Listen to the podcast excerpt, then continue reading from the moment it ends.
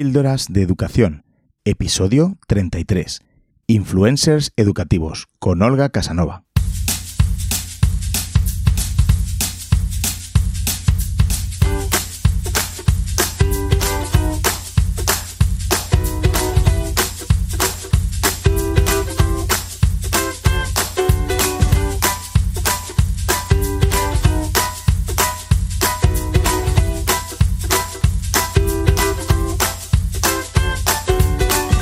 Estás escuchando Píldoras de Educación, un podcast sobre innovación y cambio educativo.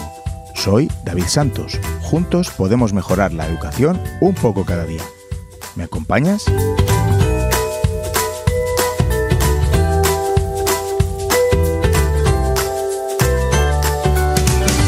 Hola, bienvenidos a otro episodio más, a otra píldora más de este podcast que pretende animarte a que cambies y transformes tu aula haciendo a tus alumnos los auténticos protagonistas de esta aventura que, que debe ser aprender. ¿Qué tal va este mes? ¿Qué tal va el comienzo de curso? Estas primeras semanas son realmente importantes porque en ellas se van a formar las relaciones y se van a marcar las pautas de cómo quieres que sea el ambiente en tu clase. Lo más importante de este primer mes es que se forme un grupo sólido, comprometido. Por ello es importante que hagamos dinámicas en las que permitamos que, se conozcan, que te conozcan también y que bueno, se fomenten las relaciones que a la larga va a ser muy importante para el resto del curso. Yo he empezado con muchas ganas, aunque bueno, mi situación al ser director es algo distinta a la, de cualquier docente.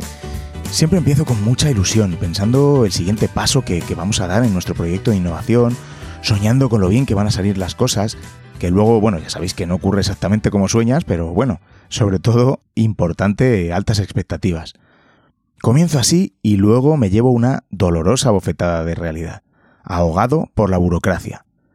Estas primeras semanas están siendo un horror con la cantidad de papeles que, tengo que preparar y que me llevan una ingente cantidad de tiempo. En la época digital en la que estamos todavía hay muchos papeles que tengo que imprimir, firmar y poner un sello para luego increíblemente tener que escanear y enviarla de nuevo. Me parece increíble pudiendo usar pues eso, pues firmas digitales que, que existen y que de hecho te obligan a tener. Luego está la parte de rellenar datos por duplicado. Sí, Primero metes datos en el programa de gestión, que aquí en la Comunidad de Madrid es Raíces. Después esos mismos datos te los pueden pedir en otra plataforma distinta varias veces, lo que te hace tener que repetir el proceso una y otra vez. Si al menos funcionaran estas herramientas, pero, es que van a peor.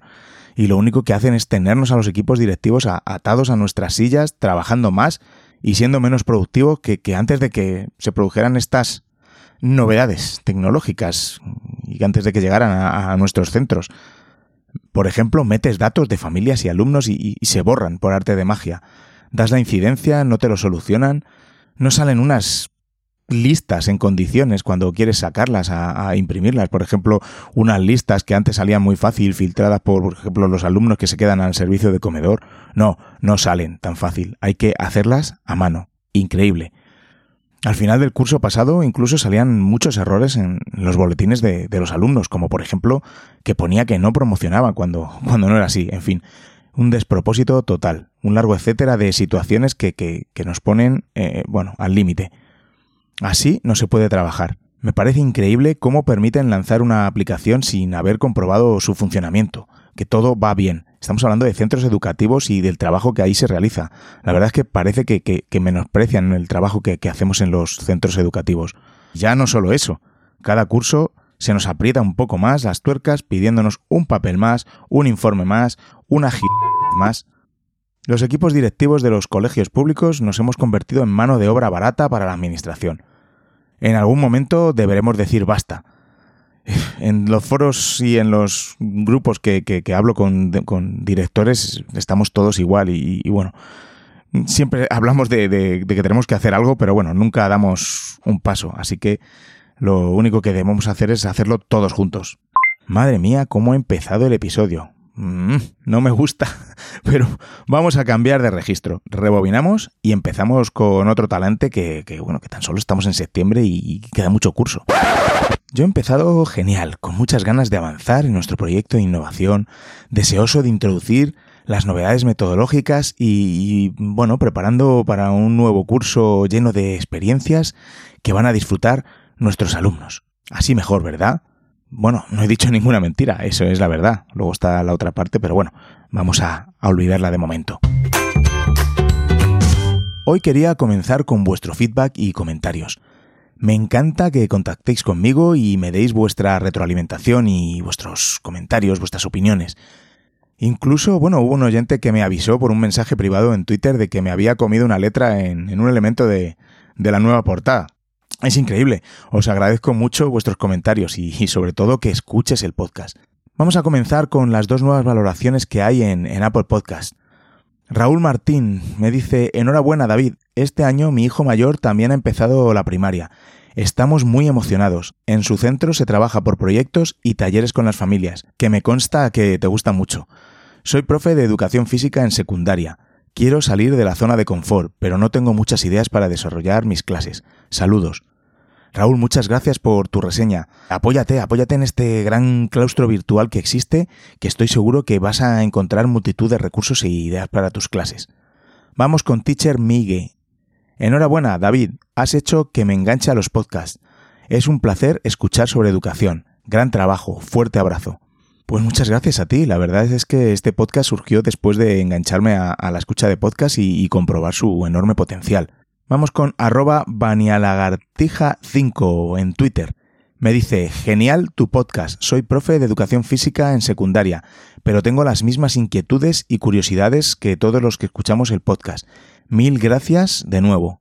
Pues muchas gracias a ti también.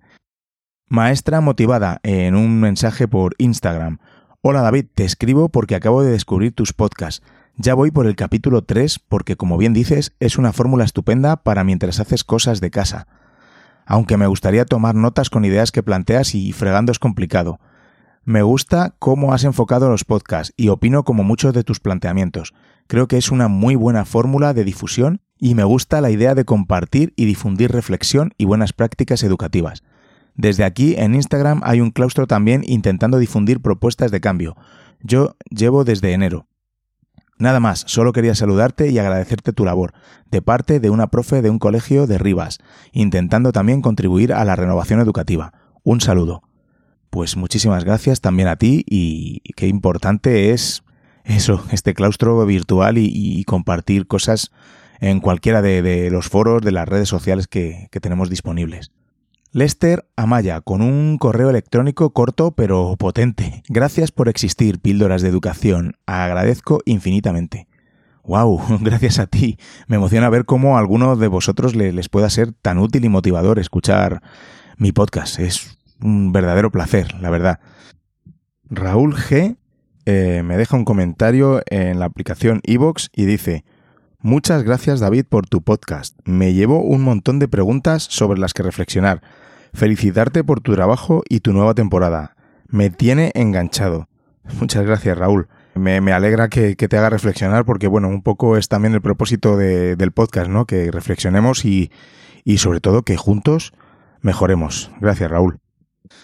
Pues muchísimas gracias a todos por vuestros comentarios. Sois de verdad la gasolina por la que sigo con el podcast cuando pues nada, pues casi apenas tengo tiempo para nada, porque como sabes es un hobby que me lleva pues eso, pues bastante tiempo. Si fuera mi empleo, creo que crearía contenidos pues casi a diario, ¿verdad? Nada, os agradezco mucho vuestros comentarios y nada, a seguir. Que como dije en el episodio anterior, sin vosotros ni hay píldoras ni hay educación.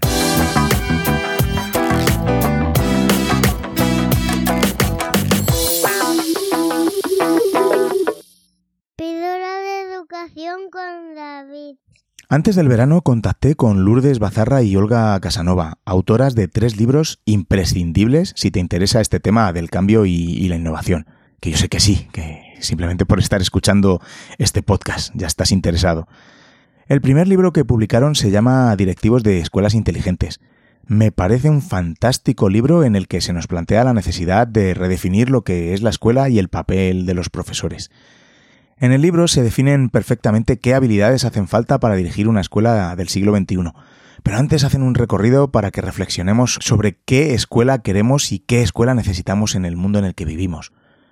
Tuve la suerte de leer el libro justo empezando en la dirección del centro, que aunque tenía más o menos claro lo hacia dónde quería ir, el rumbo que quería tomar, lo que hizo este libro sobre todo fue animarme más todavía e ir dando pasos mucho más convencido. Y el primer capítulo, extenso capítulo, me parece que lo debe leer todo el que se dedique a, la profesión docente. El segundo libro que yo no tenía en mi radar es La escuela ya no es un lugar. Muchas gracias Olga y Lourdes por hacerme llegar este fantástico libro. Soy una persona que, me gusta tener casi todo en digital, pero en este caso, en este libro, su encuadernación, sus páginas, eh, bueno, esto hay que tenerlo físico sí o sí. En el libro se pone orden y sentido a todo este cambio metodológico que se está viviendo y te ayuda a entender lo que está pasando en las escuelas. Las autoras comparten propuestas y organización que nos ayudan a entender, recuperar el sentido y sacarle partido al enorme potencial que tiene el nuevo concepto de escuela. Hay una frase del libro que quería compartir con vosotros porque es un concepto que, que me parece muy importante y en el que he insistido en bastantes episodios. Os leo. Dice, no es posible hacer una transformación en las aulas sin transformar toda la escuela. Estamos ante una verdadera revolución, un cambio sistémico. Algo tan pequeño inicialmente como es cambiar el modo de dar clase se ha convertido en una ficha con capacidad para generar un efecto dominó. Cuando hablo en píldoras de educación de dos francotiradores y el escaso impacto que, que su trabajo tiene en la escuela en general, pues me refiero exactamente a esto. Hay que transformar la escuela, sí, desde las aulas, pero no se puede hablar de transformación, como dicen ellas en el libro, sin transformar todo, todo el engranaje, toda la escuela.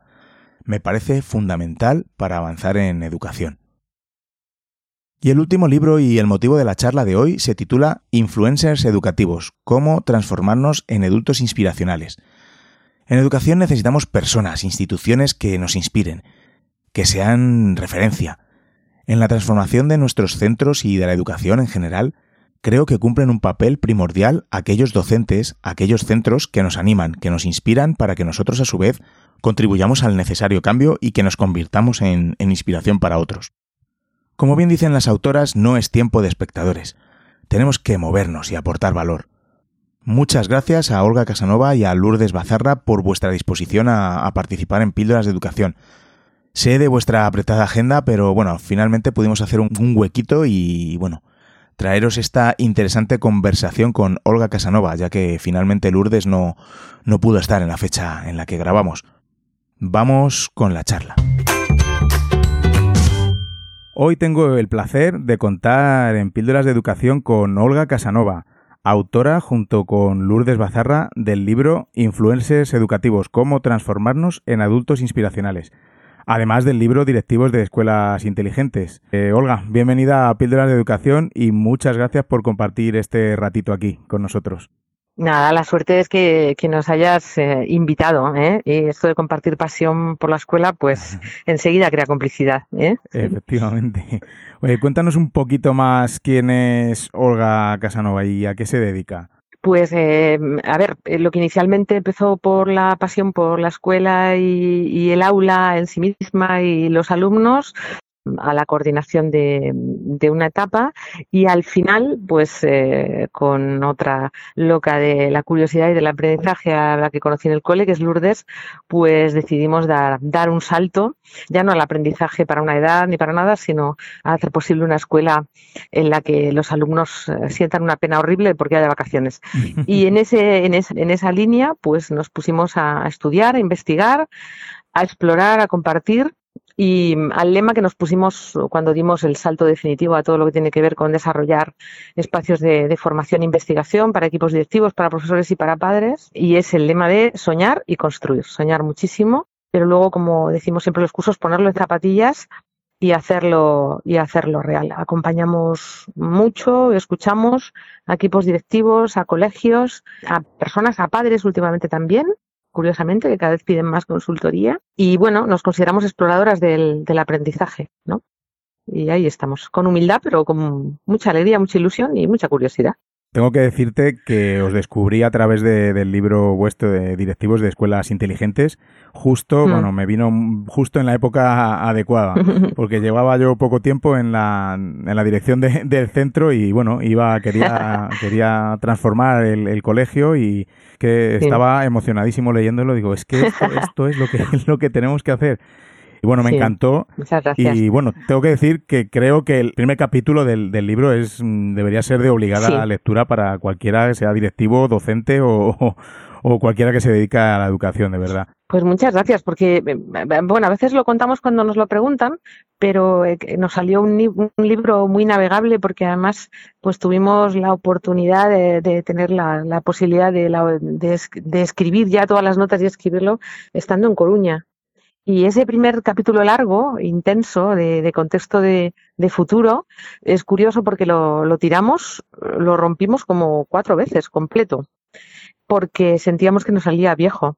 Hasta que hubo un momento, de repente, que, sí, ya, ya, ya encontramos el, el, globo como en app hacia el que subir, salió y, y, mira, pues la verdad es que me alegro mucho porque siempre pensamos para nosotras aportar a la gente herramientas sin tener claro para qué las quieres o, enchufarlas al contexto de la realidad y de lo que quieres hacer posible no nos sirve. Así que ese primer capítulo para nosotras era fundamental, mucho antes que, las herramientas. Si uno entra por ahí, luego las herramientas ya van solas, pero sin ese primer capítulo nos parecía que no, así que nos vamos, me alegro un pues montón. Yo es un capítulo al que te, digo eh, francamente que acudo de, vez en cuando a, revisarlo. O sea, lo tengo ahí y lo voy revisando. Lo revisé hace poco, antes del verano. O sea, que, para mí, vamos, es, fenomenal. Bueno. Y bueno, vamos a hablar ahora de vuestro, de vuestro último libro, Influencers Educativos.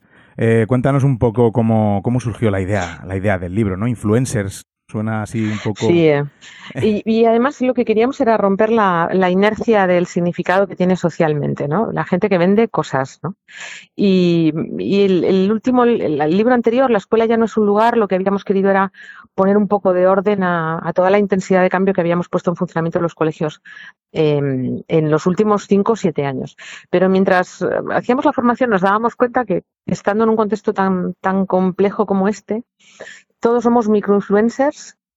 Eh, es necesario que tomemos conciencia de que no es un tiempo de espectadores porque estamos en un tiempo muy complejo y que hay que utilizar nuestro número de Dunbar, nuestro, mm, nuestra línea de, movilización de personas, de equipos, humilde, pequeñita, pero muy potente, en, en, subir un escalón más. Es decir, no es solo vender cosas, sino inspirar, movilizar la, la mejor versión de nosotros. Y que eso exigía un plus de, estudio y, de aprendizaje y de sentido crítico, de barrera de criterio. Y en esa línea, por eso hablábamos de influencers educativos, es decir, personas que, ah, con las que tú no aspiras a ser como ellas, sino que inspiran y movilizan un peldaño más para, para hacer lo siguiente mucho mejor. Y los primeros, pues los adultos comprometidos con el aprendizaje, claro. Hablabas del lema con el que comenzáis el libro, ¿no? De no es tiempo de espectadores, que el libro de directivos de escuelas inteligentes es un poco también el, lema de, o sea, que hay que moverse, ¿no? Hay que, hay que actuar, no, podemos estar ahí, sí, ¿verdad? Incidís un poco en, ese mismo concepto. Sí, sí. Eh, mm, la verdad es que yo creo que para nosotras, por eso exploradoras, nómadas del aprendizaje, cuando John Moravec sacó ese término, nos encantó, nos parecía que, que, que nos había hecho la foto, ¿no? Es como cuando alguien te pone eh, no un nombre, sino tu nombre, ¿no? Pues ojalá nos parezcamos un poco a eso. Sí, desde luego no es el momento de espectadores ni de seguidores, ni de resumir las cosas con un like, ni, ni de estar esperando, ¿no? Lo de soñar y construir, que también es un elemento nuestro muy, muy importante, nos parecía fundamental. Y más ahora lo que comentaba antes, ¿no? Los del MIT dicen que estamos en el, viviendo el gran desacople, ¿no? Que impresiona un poco así, da como vértigo. Y entonces es un tiempo muy exigente, pero a la vez eh, muy apasionante y, muy interesante y no puede uno limitarse a, a, vivir, ¿no? Sino que hay que elegir cómo, cómo vivir y cómo compartir, cómo vivir con los, con los demás, ¿no? Exacto, y menos en educación, debemos Bueno, desde luego, sí, sí. Ahora nosotros nos hace mucha gracia porque hablamos del plan lector de los de los alumnos y de todo y nosotras ahora ya abogamos por el por el plan lector de los adultos, ¿no? Es decir, que, que no se puede contagiar la pasión por leer el mundo o la vida si uno no, no es coherente y riguroso con eso. Y por eso una parte del libro tiene como un elemento muy central el entorno personal de aprendizaje. Es decir, no se puede ser educador, ni directivo, ni padre, ni, ni, ni, ni eh, eh, ciudadano sin tener un entorno personal de aprendizaje exigente, heterogéneo, potente. Hay un lema en el libro que, que también para nosotras es clave, que es no hay, no hay call, no hay influencer educativo, no hay adulto inspiracional sin simple, pero tampoco hay cole sin ole. Es decir, no es posible ya un colegio en este momento sin un entorno organizacional de aprendizaje, ¿no? Y esas dos exigencias nos parecen clave en este momento. Claro. Y esto va mucho en lo que, bueno, lo comento yo mucho en, en el podcast, en los episodios, y bueno, que, que, va un poco en, eh, o sea, tenemos que salir de nuestra zona de confort, pero, mm. pero ya. pero ya, es el acomodarse y seguir haciendo lo mismo, yo creo que es mm. horrible para, para, bueno, para nuestros alumnos y, y para nosotros mismos, ¿no? Sí, sí, sí. Los malos, los malos, mm, los profesores, eh, em, en el término utilizamos el término mediocracia, ¿no? Las personas del montón, la mediocridad, pues no es, no es momento para eso. Entonces, la gente que lo que busca es que los demás se adapten a lo que saben hacer, eh, no son de este tiempo y desde luego no deberían estar en la escuela y en aula, ¿no? Nosotros somos profesionales de aprendizaje y somos buenos estrategas y seductores y eso nos obliga a aprender mucho, claro. Claro, y esto, esto extrapolado a, también al libro anterior, que voy, voy haciendo conexiones, ¿no? Eh, sí, sí. De las escuelas, eh, escuelas inteligentes. Eh, sí, las escuelas planas, sí. Eso es. Eh, que, bueno, pues decíais un poco que las escuelas, las escuelas planas, pues tendían a, desaparecer, ¿no? Y a, a quedarse ahí obsoletas. Sí, sí.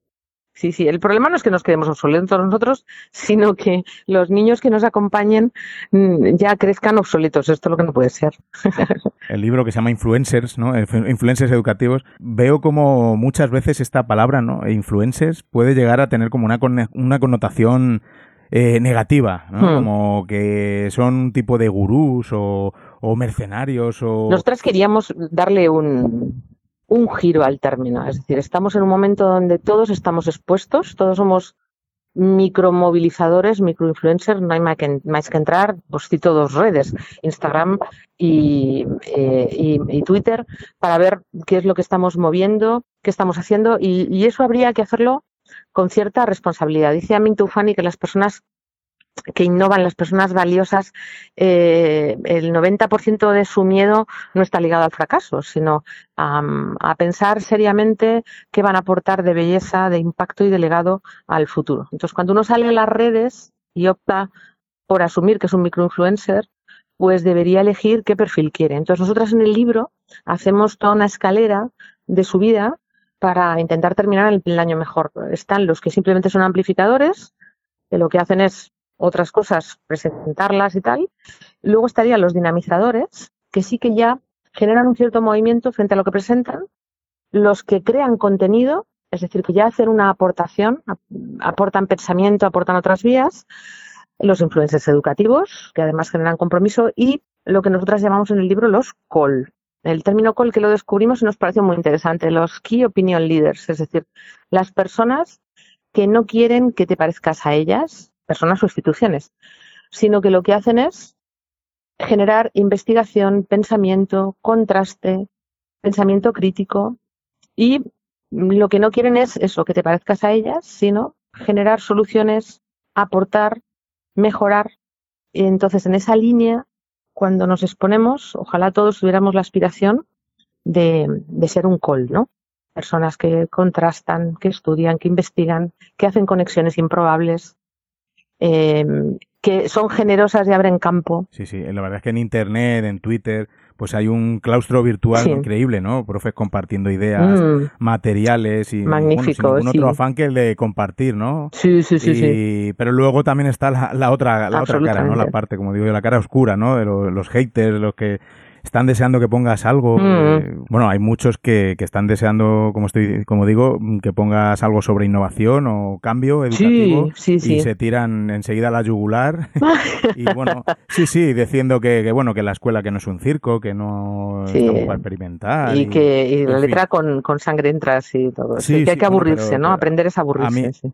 Eh, más o menos. A mí, a mí me sorprendió cuando, cuando, cuando descubrí el que no hay pocos, ¿no? Pero bueno, yo confío en que somos más los que apostamos por un, por un cambio, ¿no?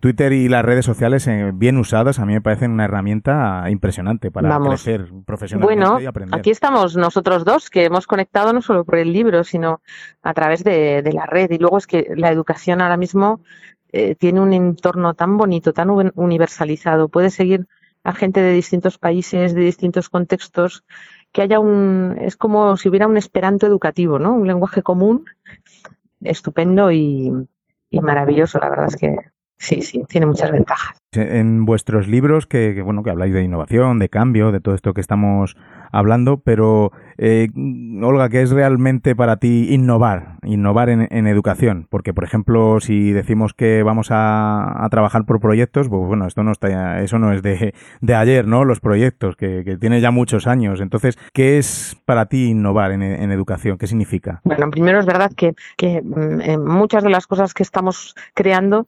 el, el concepto no es nuevo, sino que, es un que es un clásico. ¿eh? Y ha habido gente innovadora, desde Sócrates a Giner de los Ríos hasta, hasta nuestros días, gente que ha hecho comenio en el Renacimiento, gente que ha hecho cosas magníficas. Por lo tanto, el único problema es que se nos había olvidado ¿eh? en medio de, de un discurso demasiado administrativo y de gestión.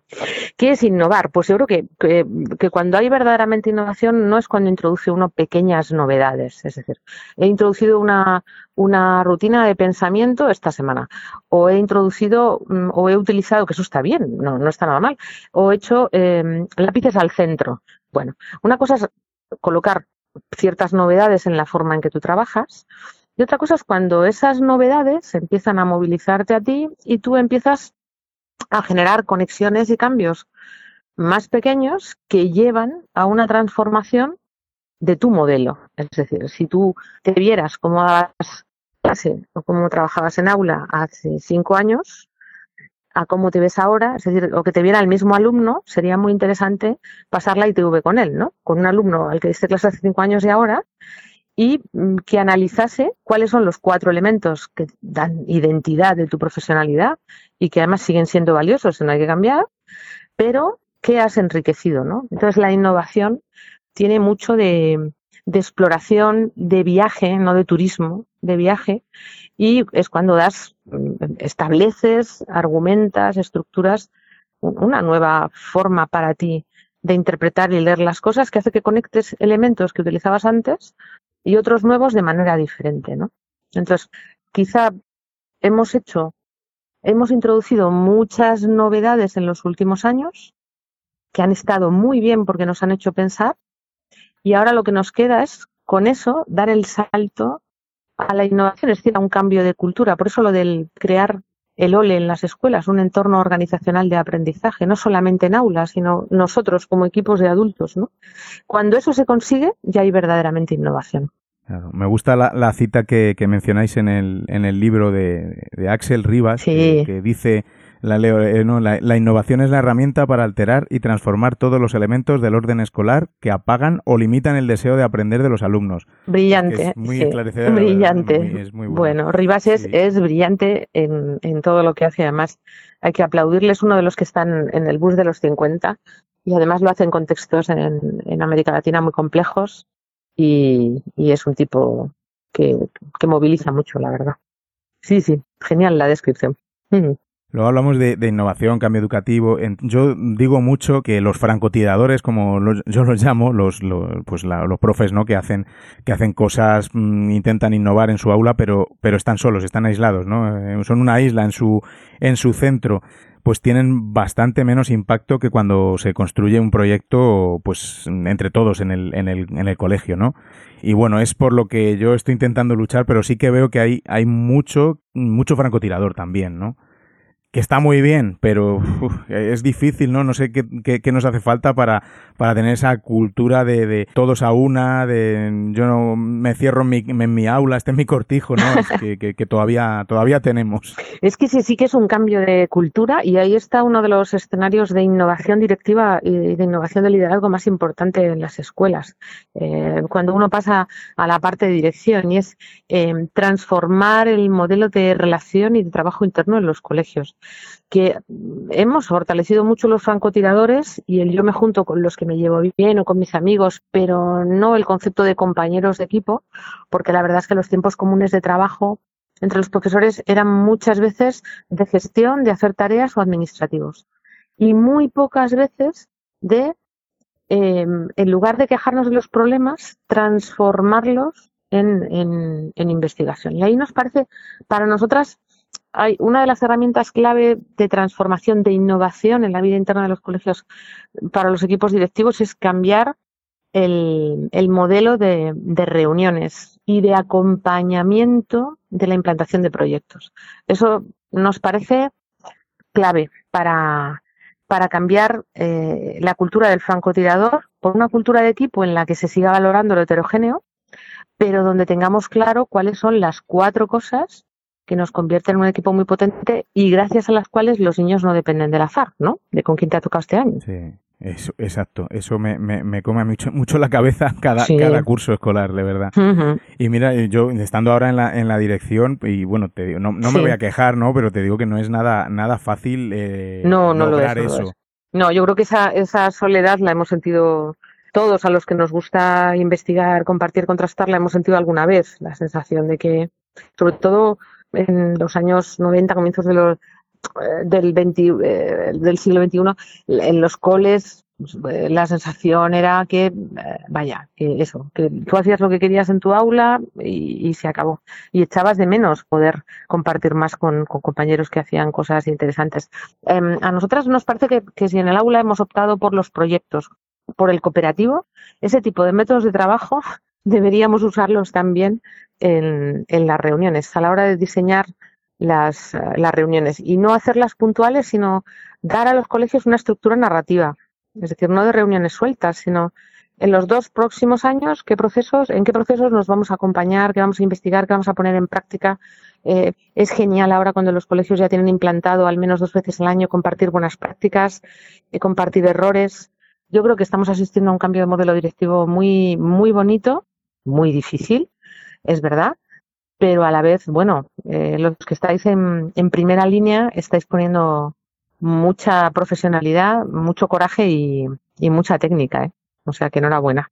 Bueno, Gracias. Aquí lo, lo, lo, estamos lo estamos intentando, ¿no? Sí. La verdad la verdad es que como, como dices, el cambiando tipo de reuniones, eh, para mí a mí me parece fundamental el, que compartamos, ¿no? Entre, entre, los entre los compañeros. Entonces, una, mm. una, práctica que me parece fundamental es el poder vernos en el aula. Eso es. Entrar. ¿A quién quiere ver? Yo quiero ver a, fulanito porque, mira, las asambleas, quiero ver cómo hace la, la, asamblea en tercero de primaria, por ejemplo, y, y bueno, dentro de, de, lo, lo, que podemos hacer con los horarios y con toda la burocracia que, que, que, hay de por medio, que siempre es, bueno, es un, es horrible, la verdad, siempre me estoy quejando de eso, pero, pero es que es, bueno, en fin no me voy a quejar ahora también, pero te deja poco tiempo de... No, no, pero es, verdad que, la administración debería tener en ese aspecto más sentido de servicio. Quiero decir, primero, simplificar procesos, porque ahora dirigir un colegio es una de las cosas más complejas que hay. Es complejísima. Yo creo es, es mucho más fácil, a ver, dirigir Inditex y dirigir un colegio, porque nosotros en los colegios estamos metidos en ambientes muy heterogéneos, padres, contexto, niños, profesores, eh, administración. Entonces, si la administración nos simplificara procesos, nos haría un favor extraordinario. Luego, sentido de servicio, es decir, tener claras las cuatro cosas importantes en las que nos tiene que acompañar y exigir. Y no 25.000 y muchísimas hojas y cada vez más legislación administrativa. Yo creo que ahí debería la administración hacer una reflexión crítica con sentido de servicio y se encontraría con que la escuela le ahora mismo yo creo que le podemos proponer tantas cosas interesantes que, le valdría la pena. Yo estoy segura de que sí. Sí, sí, sí. Y luego está también la parte de, la inspección educativa, ¿no? Que depende de... Hmm.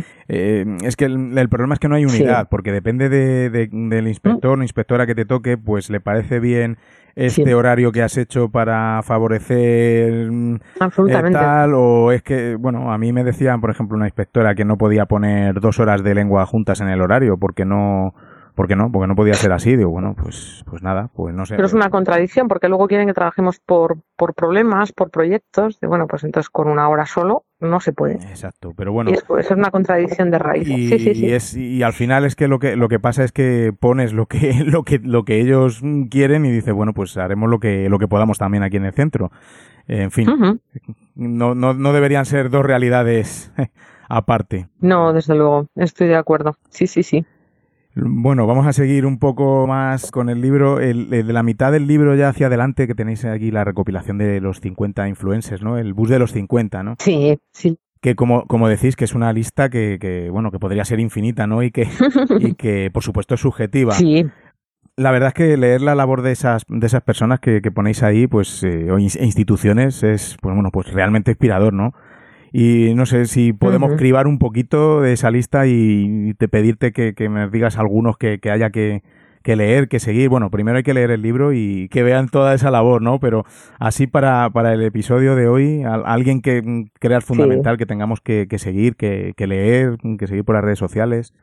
Sé que es complicado, ¿eh? Pues eh, aparte de a, todos los que seguimos cada uno, que, nos parecen bien, la idea del bus de los 50 sobre todo surgió de, de, que ojalá llenáramos los colegios, de que los niños conocían a poca gente interesante y, que ojalá llenáramos los colegios no, no de solo de futbolistas y tronistas en su diálogo de ellos, sino también de personas que hacen cosas interesantes.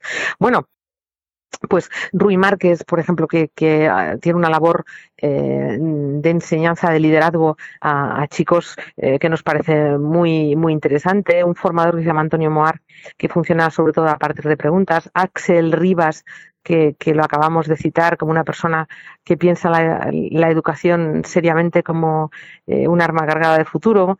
Em, no solamente gente de educación, nos gusta mucho gente de cualquier ámbito del que se puede aprender. Pues Fernando Caruncho, eh, que de profesión jardinero lo que hace es diseñar jardines maravillosos. Jaume Plensa, con sus esculturas. Ahora tenemos la suerte de que hay una aquí en Madrid.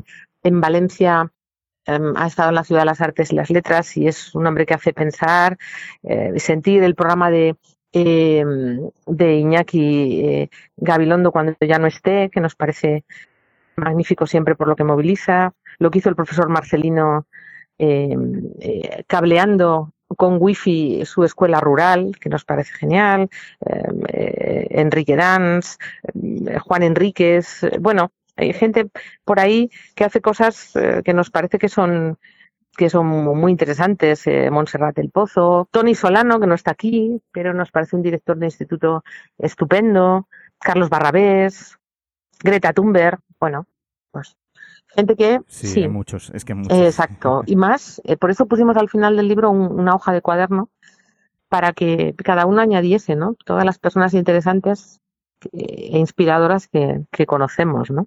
Así que sí, sí. Y, encontrarlos, la verdad es que nos hizo disfrutar mucho. Vamos que sí, sí. Vamos cerrando, ya vamos acabando. Mm, ¿Qué nos, qué nos falta, mm, bajo tu punto de vista, para que, que no hablemos de cambio educativo, ¿no? Que, sino que sea más no una realidad aunque bueno mm, siempre tenemos que estar en constante revisión y, cambio no a, adoptar los cambios que sean necesarios no y adaptándonos pero pero ¿qué, nos hace falta para, para que, no se haya, que no se hable de una revolución educativa, sino que, bueno, pues sea eso, simplemente la realidad ¿no? de nuestra escuela? Hmm. Pues eh, volver a las preguntas, a las buenas preguntas, a, cuestionarlo, a cuestionar las cosas, a buscar argumento, eh, no, a, no a querer estar cómodos, sino a, asumir el, el movimiento. Eh, la generosidad, yo creo que mm, en ese aspecto esto solamente se construye en conjunto y en equipo. No dejar de aprender. Yo creo que con esas, con esas tres cosas y enfocar el conocimiento para aportar soluciones al mundo, a la vida, a nosotros mismos, sabiendo que, el primer gran escenario de aprendizaje es uno mismo, ¿no? Entonces no, no, no quedarnos, tú lo has dicho antes, en la zona de confort, en lo cómodo, en lo que ya sé, sino que los alumnos, los chicos, los jóvenes se encuentren adultos muy interesantes a los que todavía les brillan los ojos cuando a medida que cumplen años les brillan más, el sentido del humor que no falte nunca y, que las preguntas en este momento histórico ya no son un equipaje, sino que son ADN. No es tiempo de, espectadores y hay que acompañar a los chicos para, para construir ¿no? el mundo en el que ya estamos. Así que quizás sería eso, ¿no? Fenomenal. Sí. Eres eh, socia fundadora, directora y, y, formadora, ¿no? En Arcix Formación. Sí, sí, sí. Eh, las, las, dos. Un poco más qué es, qué es Arcix Formación y qué es lo que hacéis allí. Pues la, nuestra idea es eh, estudiar mucho, investigar mucho, pensar mucho y acompañar a, a colegios, a, a, instituciones, a equipos directivos, a profesores, a padres que, que quieran convertir la, herramienta del aprendizaje en, pues en el legado mejor que dejan a, a los niños y, y, adolescentes. Y poniéndolo todo al servicio de eso, pues repensar el modelo de organización, enriquecer los métodos y nuestro deseo fundamental y la función fundamental que hacemos por toda España es acompañar ¿eh? a los coles que quieren también ponerse en ese tipo de viaje, equipos directivos, eh, profesores. Cuando eligen ese tipo de viaje, pues pues desde 1998, esto ha sonado fatal, porque en este momento me voy a tener que hacer un lifting, pues, pues vamos eh, acompañando por ahí y, y sin dejar de perder la, la, curiosidad y escuchando, escuchando mucho, ¿no? Porque ahora mismo no solo aprendemos mucho gracias a que nos abrís las, pues, las puertas de los coles y de los equipos, pues también nosotras podemos aprender una barbaridad. Así que eso, eso es lo que, eso es lo que hacemos. Pues muy bien. hemos estado hablando de las redes sociales. ¿Dónde os podemos encontrar? ¿En la red, en las redes sociales? Sí, pues en, Insta, en, en Instagram nos encontráis en arroba arcix acabado en X formación y también lo mismo, arroba arcix con X formación todo junto, también ahí, ahí es donde estamos en Twitter. ¿eh? Y en internet, nuestra web arcix.net. Fenomenal. Pues Olga, ha sido un auténtico placer contar contigo en el episodio de hoy. Eh, al igual que la lectura de vuestros libros, de verdad. Eh, muchas gracias por, por, atenderme. No, gracias a ti por, por el entusiasmo, eh, tu cariño, por adaptarte para que fuera posible y un gusto la charla esta tarde. ¿eh? Y que tengas un año estupendo. O sea, que si hablamos en junio, tengamos el mismo tono de voz los dos. ¿eh? esperemos. Eso. Fenomenal, Olga. Vale. un abrazo, David. Hasta luego.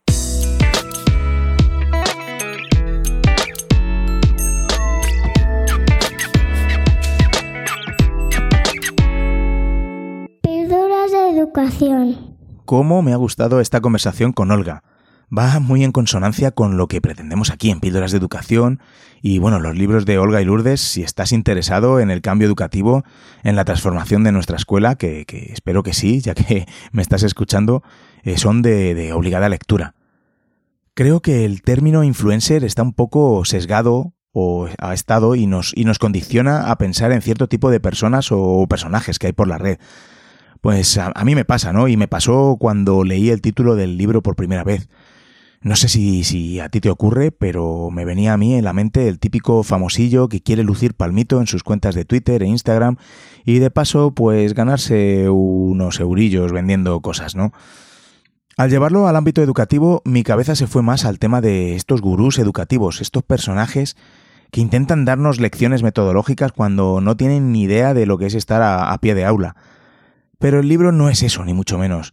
Me encanta el sentido positivo que se le da al término influencer en, este libro, porque no se trata simplemente de aparecer en las redes con los miles o millones de seguidores para, para vender lo que sea, sino que el influencer, eh, y más en educación, tiene un propósito, y es el de que con su opinión, con su ejemplo, con su buen hacer, pues influenciar a más gente. Y no solo influenciar, sino más bien inspirar con lo que hacen y dicen. Como se explica en el libro, todos somos microinfluencers, por el simple hecho de opinar, actuar, comunicar en, un determinado grupo, ya sea más o menos amplio. Lourdes y Olga nos hablan del número de Dunbar. El antropólogo Robin Dunbar estableció un número de relaciones que, podemos tener, que podemos gestionar con eficiencia. Es decir, una cantidad de personas que conformen un, un área de influencia manejable. Y este número es 150. Además, establece una serie de niveles en cuanto a, la influencia que tenemos en, esta cantidad de personas. Pues algunos, por ejemplo, en el claustro eh, simplemente son compañeros, trabajamos con ellos, otros nos podríamos ir a cenar con ellos, otros, bueno, pues hay distintos grados. Me encanta la especie de lema con el que comienza el libro. No es tiempo de espectadores. Me parece muy poderoso. Te invita a la acción. Si queremos un cambio, tenemos que ser los primeros que nos movamos desde la posición en la que estemos y, bueno, pues empezar. No limitarnos a simplemente ser seguidores, sino que hay que moverse. La educación necesita un cambio urgente y esto no se va a conseguir eh, simplemente observando. Hay que actuar y hay que compartir. Al igual que en el libro de directivos de escuelas inteligentes, que se hablan de las escuelas planas, las escuelas que no evolucionan y que pues su futuro es la extinción, pues ocurre igual con los docentes.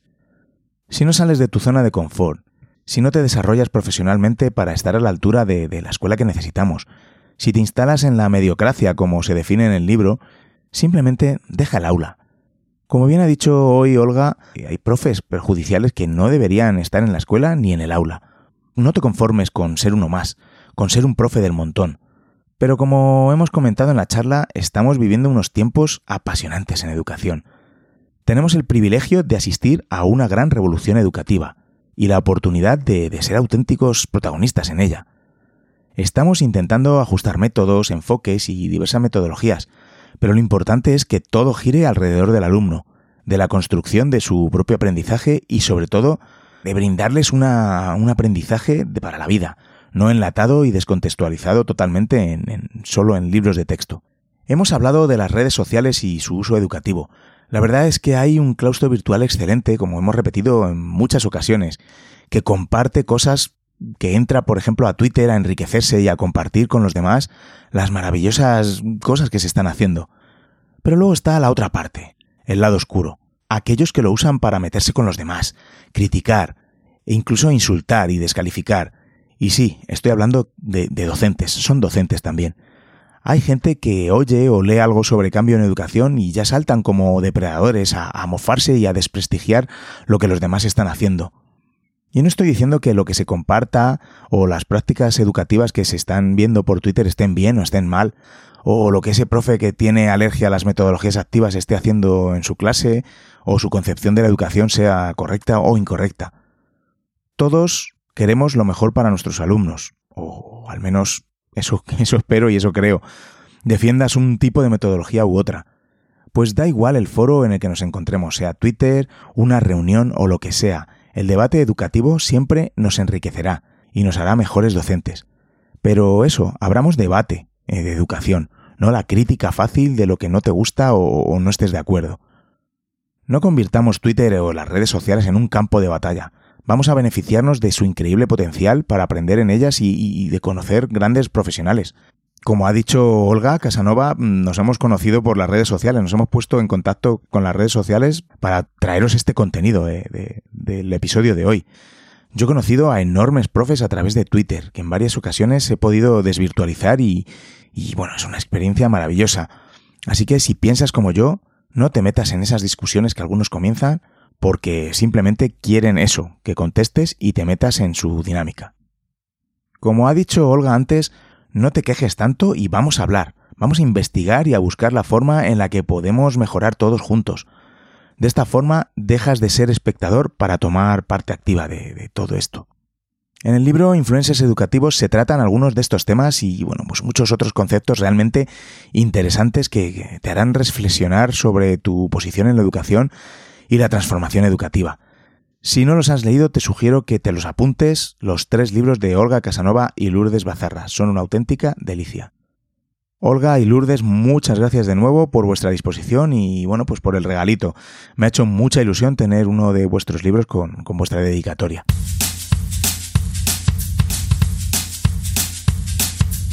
Pues hasta aquí el episodio de hoy. Espero que os haya aportado valor. Estoy seguro de que Olga hoy en el episodio os ha inspirado tanto como a mí. Me encantaría que me dejaras tus reflexiones y comentarios en la entrada del episodio en píldorasdeeducación.com o en Twitter o Instagram, donde podrás encontrarme como arroba davidsantos-a. Si antes he dicho que he tenido la ocasión de desvirtualizar a grandes profes que he conocido por las redes, espero poder hacerlo muy pronto porque el próximo 5 de octubre estaré en el evento Just Keynote de asistente, aquí en Madrid, en el Colegio Mirasur. Así que si vas tú también, me encantará saludarte y que hablemos un poco de educación e innovación. Es que nos encanta, ¿eh? Además, los que vamos a este tipo de eventos, pues hablamos todos balleno. Ya sabes a lo que me refiero. Pues eso, no dudes en saludarme, que me hará muchísima ilusión. Además, sé que me voy a reencontrar con muchos cracks y estoy deseando saludaros y que charlemos.